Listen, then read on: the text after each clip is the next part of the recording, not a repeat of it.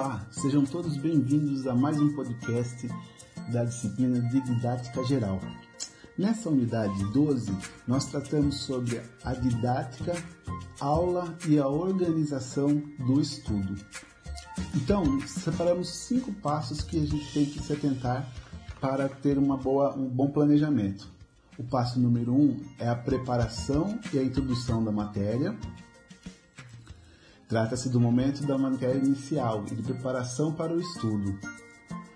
O passo 2 é o tratamento didática da matéria nova.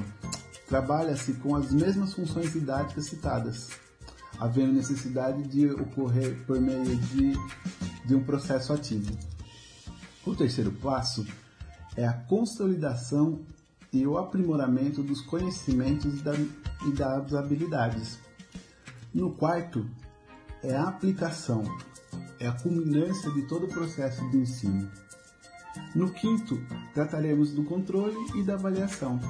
Trata-se de uma função didática que ocorre com, em todas as etapas do ensino. Bons estudos!